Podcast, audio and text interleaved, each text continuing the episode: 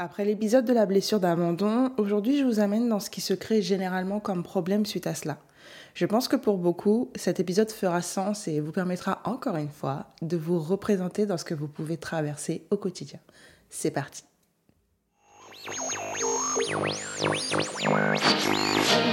Hey le continent, vous avez atterri dans Mélanie Next Level, la fréquence la plus recherchée, axée sur la compréhension du monde psychologique dans la communauté afro.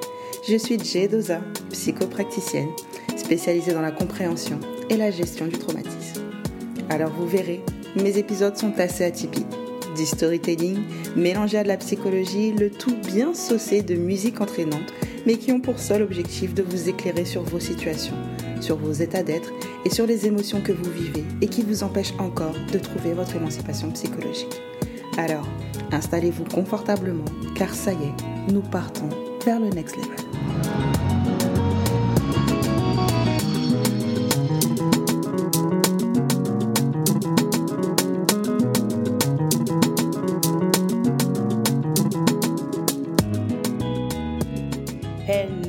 Hello somebody's et bon retour dans Mélanie Next Level, la fréquence la plus recherchée. J'espère que vous allez bien. Je suis à nouveau de retour pour vous présenter un nouvel épisode. D'ailleurs, en parlant de nouvel épisode, il y a quelqu'un qui m'a demandé dernièrement que signifiait le bruit de la radio que l'on entend dans mon intro? Il y, a, un bruit de radio comme ce bruit que vous rencontrez quand vous tournez là, le bouton de votre autoradio pour chercher la fréquence que vous voulez écouter. Donc, je pense que pour beaucoup, vous avez compris que c'était un bruit de radio, d'accord? Maintenant, la symbolique par rapport à ça, c'est que justement, la fréquence la plus recherchée signifie en fait la voix d'une femme, donc ici une femme noire, qui porterait la souffrance des autres femmes car justement, cette dernière est peu ou pas entendue. Et comme une communauté a besoin de représentation pour se sentir soutenue, écoutée et comprise, eh bien Mélanie Next Level devient donc la fréquence qui n'existait pas et que l'on recherchait à tout prix pour commencer à guérir et à se transformer.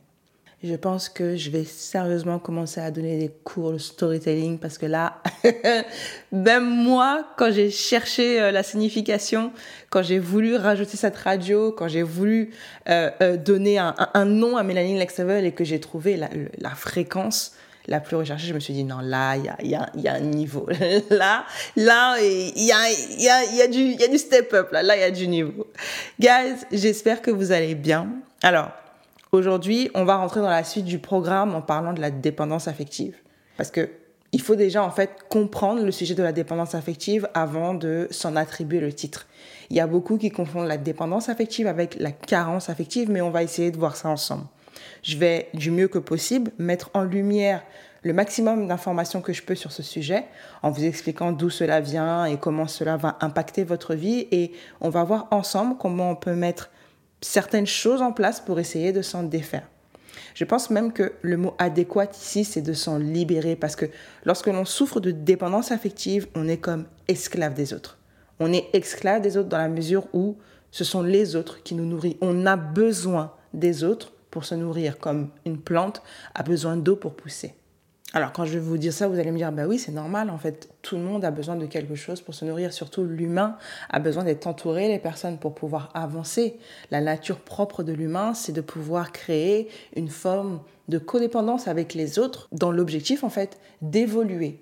Certes, c'est effectivement le cas, mais là, on rentre dans quelque chose de plus profond et je vous explique tout de suite ce que c'est.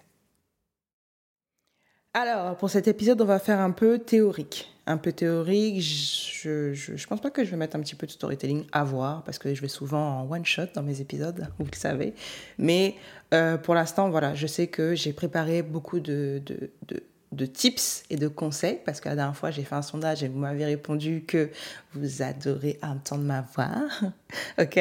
Et euh, que vous aviez besoin de conseils tips. Je le fais également pour Mélanie Next Level, mais sachez que je suis en, fait en train de préparer autre chose.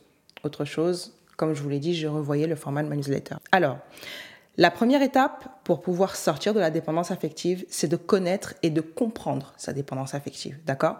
Comprendre est la première étape. Et cela doit être en fait l'étape de chacun de vos problèmes, de vos blessures, de vos addictions. Vous devez comprendre ce que vous vivez, ce que vous traversez, d'accord? Mais attention parce que comprendre simplement, c'est insuffisant. c'est insuffisant. Par contre, c'est indispensable à la guérison. C'est la première étape, mais ce n'est pas la seule étape. Et quand je dis comprendre votre dépendance, c'est parce que la dépendance affective n'est pas la même pour tout le monde. Elle ne s'infiltre pas de la même manière chez tout individu. Par exemple, pour certaines personnes, eh bien, si on prend la sphère amoureuse, la sphère affective, pour eux, la dépendance va se définir par un ultra attachement à leur partenaire. Pourtant, si on prend un autre exemple, par rapport à la famille ou par rapport à la sphère professionnelle, par exemple, vous allez imposer une certaine froideur. Vous allez être très détaché. Moins vous allez laisser apparaître de sentiments, mieux vous allez vous sentir bien. Vous voyez un peu ce que je veux vous dire? Ce sont des exemples parmi tant d'autres pour vous expliquer que dans chacune des sphères de votre vie et en fonction des individus, la dépendance affective ne se manifeste pas de la même manière pour tout le monde. Ensuite, il faut savoir que la dépendance affective, c'est une forme d'addiction. D'accord? Une forme d'addiction où l'on est addict à l'autre. Je donne un exemple très simple. Je vous ai plusieurs fois expliqué que l'entourage, du moins la sphère familiale, puisque l'entourage est un peu plus large, donc on va dire que la sphère familiale, est ce qui vient remplir le réservoir d'un enfant avec l'affection qu'il va recevoir. Et donc c'est en fonction de ce dit réservoir que l'enfant pourra affronter bon an, mal an les expériences de vie. Ok, maintenant imaginez que le réservoir de cet enfant ou de cet adulte soit une passoire. D'accord? Comme la passoire ne peut pas retenir l'affection qu'il reçoit de ses parents, de son entourage, de son chéri, du coup, l'enfant ou l'adulte va constamment être en recherche. Parce que ce qu'il va recevoir sur le moment ne durera pas assez longtemps et cela ne s'imprégnera pas assez en lui, dans son esprit, dans son être, afin de lui permettre de se sentir en sécurité. Et comme il ne se sentira pas en sécurité affectivement, il est donc en souffrance et il va chercher à nourrir cette souffrance comme il peut. Donc pour certains, ce sera dans la relation familiale, pour d'autres, ce sera dans la relation amoureuse, pour d'autres, ce sera au travail et ainsi de suite en fonction des environnements. Ça va, est-ce que vous me suivez? Donc imaginons que l'affection ici, ben, soit représenté par de l'eau, d'accord? Et que la passoire soit positionnée juste en dessous de l'eau. Donc j'ouvre l'eau, je t'aime, je pense à toi, tu me manques, tu es belle, tu vas réussir, j'ai confiance en toi, babi, zouba, câlin, ok? Et je décide de fermer l'eau. Parce que ça y est, je considère que bon, j'ai passé un temps avec toi, je, je t'ai donné de l'amour, je t'ai donné des moments d'attention, je t'ai donné des phrases pour te sentir aimé, accepté, choyé. Donc ça y est, je peux aller vaquer à d'autres occupations.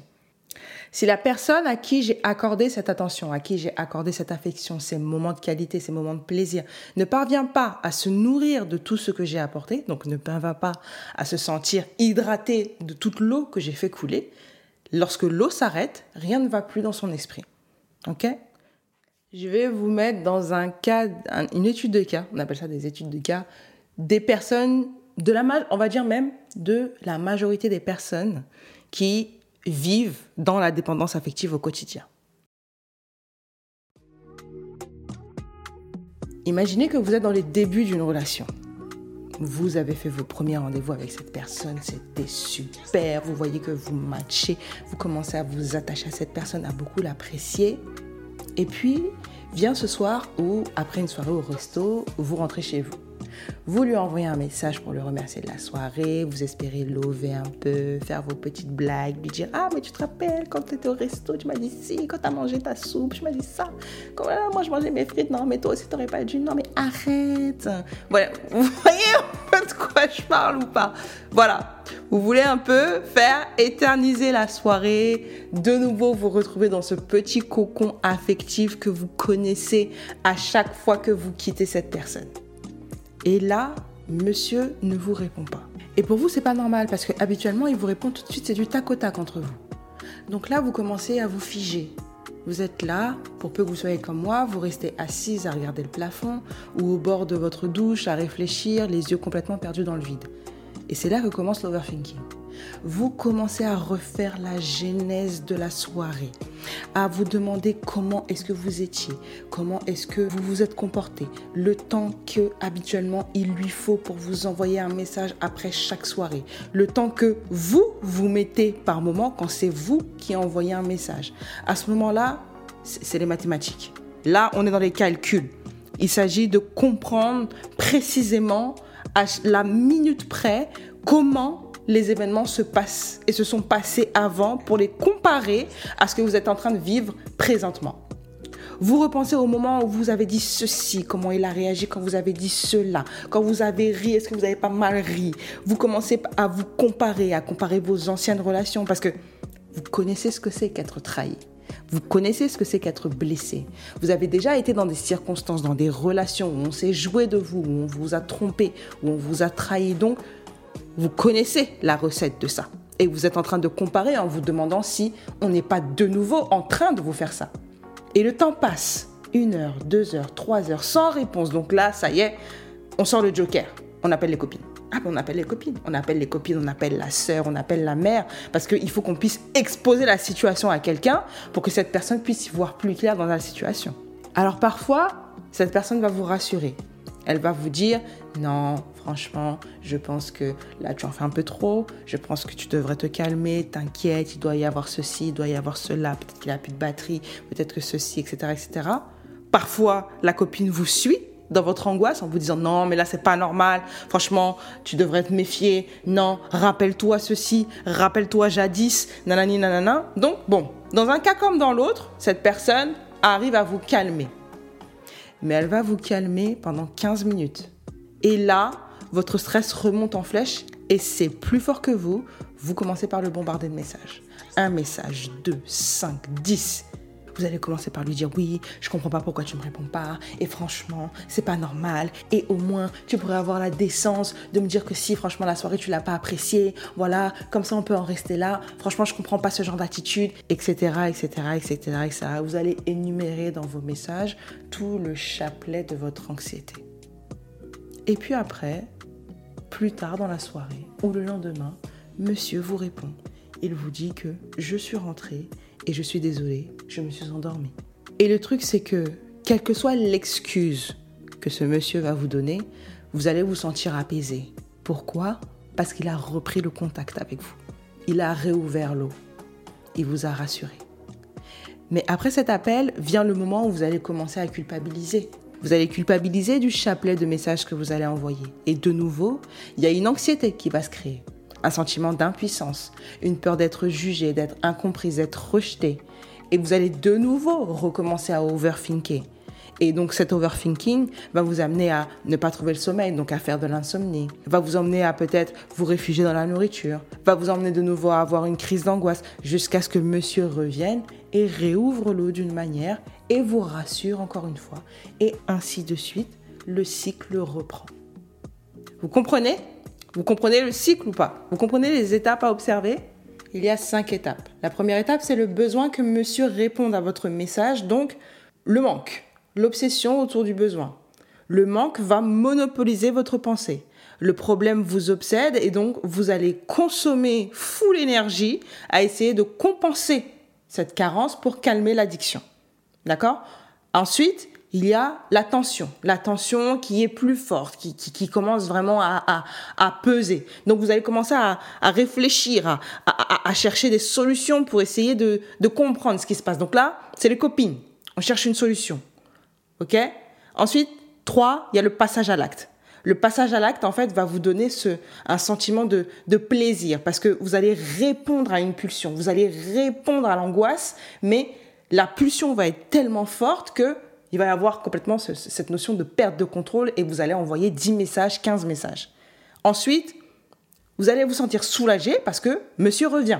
Donc il vous soulage par sa réponse et en même temps que vous vous sentez soulagé, ben, en même temps, il y a ces sentiments de culpabilité, ce sentiment, ce sentiment, sentiment, il y a ce sentiment de culpabilité, ce sentiment de colère envers vous-même parce que ben, vous avez envoyé un chapelet de messages en fait, d'accord? Et ensuite, revient le moment où vous êtes dans l'anxiété, la peur du jugement, vous avez ce sentiment d'impuissance et de nouveau le manque se recrée parce que vous avez besoin de nouveau de monsieur pour apaiser ce que vous ressentez. Donc là encore, on est dans la notion de manque et ça recommence et ça recommence et ça recommence. Voilà ce que vous vivez au quotidien lorsque vous êtes dépendante affective. Le manque sera toujours supérieur par rapport à votre raison. C'est toujours plus fort que vous. Alors, je sais déjà que généralement, quand on prend conscience de ça, euh, et, cela en, connaissance de cause, hein, euh, on culpabilise, d'accord? On s'en veut. Parce que quand on est à ce passage, à la troisième étape, quand on arrive au passage à l'acte, on s'en veut, en fait. On s'en veut de ne pas avoir résisté à la tentation de ne pas envoyer cette tonne de messages qui, au final, n'avaient pas lieu d'être, n'avaient aucun sens. Ce n'était pas du tout réfléchi. Mais ce qu'il faut savoir, c'est que c'est hors de contrôle. C'est pas de notre faute. D'accord? L'addiction va toujours répondre à une notion de manque. Et il y a plein de choses qui peuvent venir déclencher cette notion de manque. La première chose qu'on peut retrouver, c'est le manque d'estime personnelle, qui va créer en vous en fait un doute constant, parce que votre base affective est très fragile. Il y a aussi la peur du rejet, la peur de ne pas être aimé, la peur de ne pas être accepté, compris. Donc cette sensation que l'on peut être différent des autres pour le coup, lorsqu'on se retrouve en fait dans cette situation, eh ben, on va souvent privilégier en fait des comportements que les autres vont avoir envers nous pour être acceptés du groupe.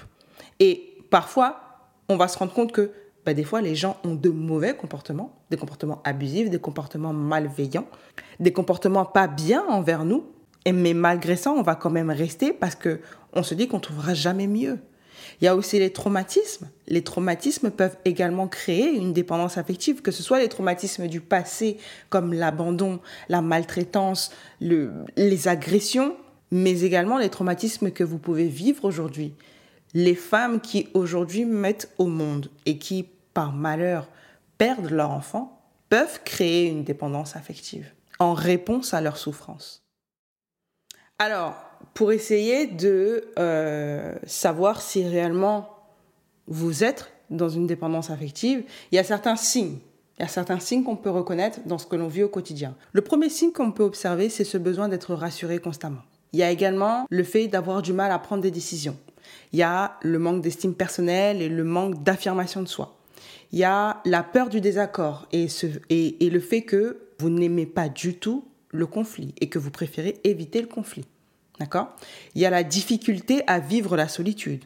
Quand vous êtes seul, vous ressentez en fait un profond sentiment de rejet et d'abandon.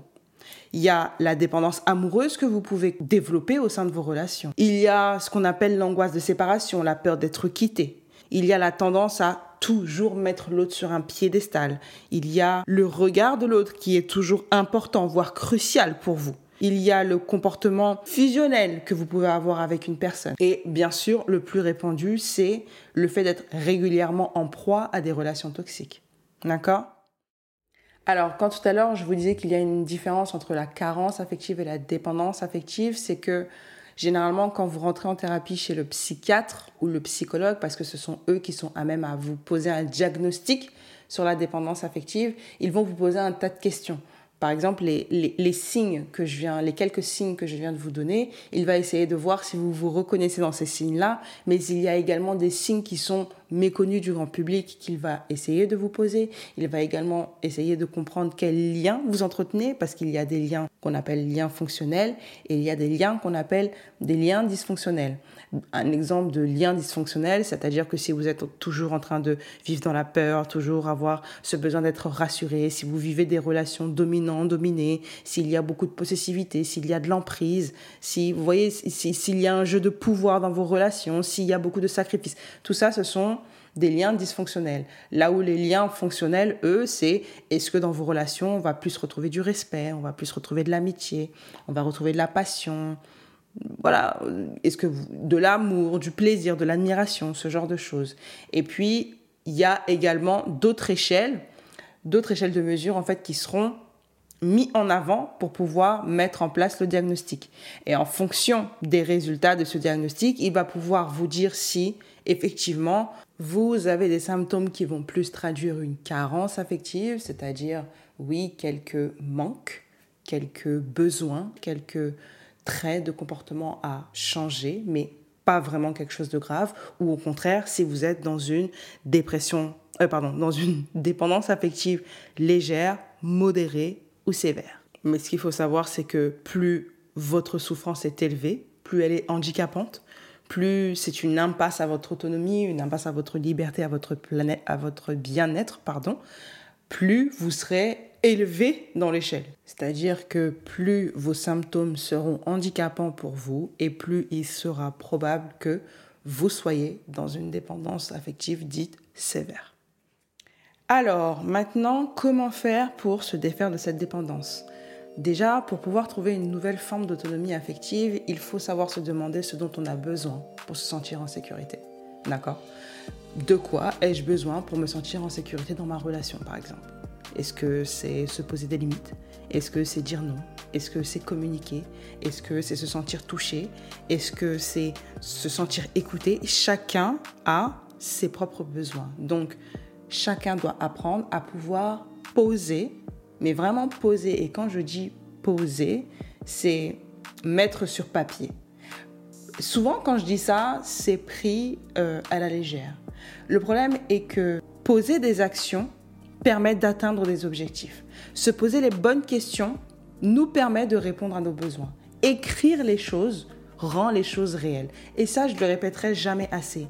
Mais quand vous écrivez ce que vous vivez, si par exemple vous, si par exemple vous traversez une dépression, le fait d'écrire je traverse une dépression, le fait d'écrire je ne me sens pas bien, le fait d'écrire j'ai envie d'arrêter, j'ai envie de guérir, je j'ai envie de sortir de ce, de ce, de ce schéma conflictuel, j'ai envie de ci, j'ai envie de ça par exemple, vous objectivez ce que vous voulez et donc vous accueillez ce que vous ressentez.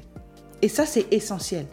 Personnellement, quand moi je suis rentrée en thérapie, j'ai expliqué à ma psy que parfois, je ressentais comme si ma peau, ma peau était en manque d'une autre peau. Un manque d'une autre peau comme une jeune qui serait en manque de sa drogue. Et que le manque d'être touché, le manque de me blottir contre quelqu'un était insupportable. Et je devais faire face à cela, d'accord? Je devais accepter que peut-être que dans ma tête c'est bizarre, mais si je le dis pas, je ne pourrais pas comprendre ce qui se passe. Je devais comprendre ce qui se passe. Donc, je devais formuler cette chose-là. Vous devez vous affranchir des souffrances que vous gardez en vous. Soyez une addiction, ça demande énormément d'énergie et peu de gens peuvent comprendre ça parce que il s'agit de lutter contre soi-même et de trouver une nouvelle manière de se nourrir affectivement. C'est pour ça souvent que l'outil qui peut être utile parfois par rapport à cela, c'est le tracker.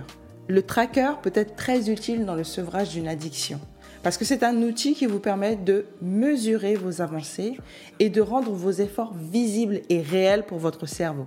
J'avais expliqué ça dans le dernier After Work où le fait de prendre l'initiative, de prendre une feuille, sur cette feuille, de dessiner 30 jours et de mettre des codes couleurs sur ce calendrier, c'est-à-dire un code couleur pour représenter vos émotions. Un code couleur pour représenter l'action que vous avez mis en place par rapport à votre addiction.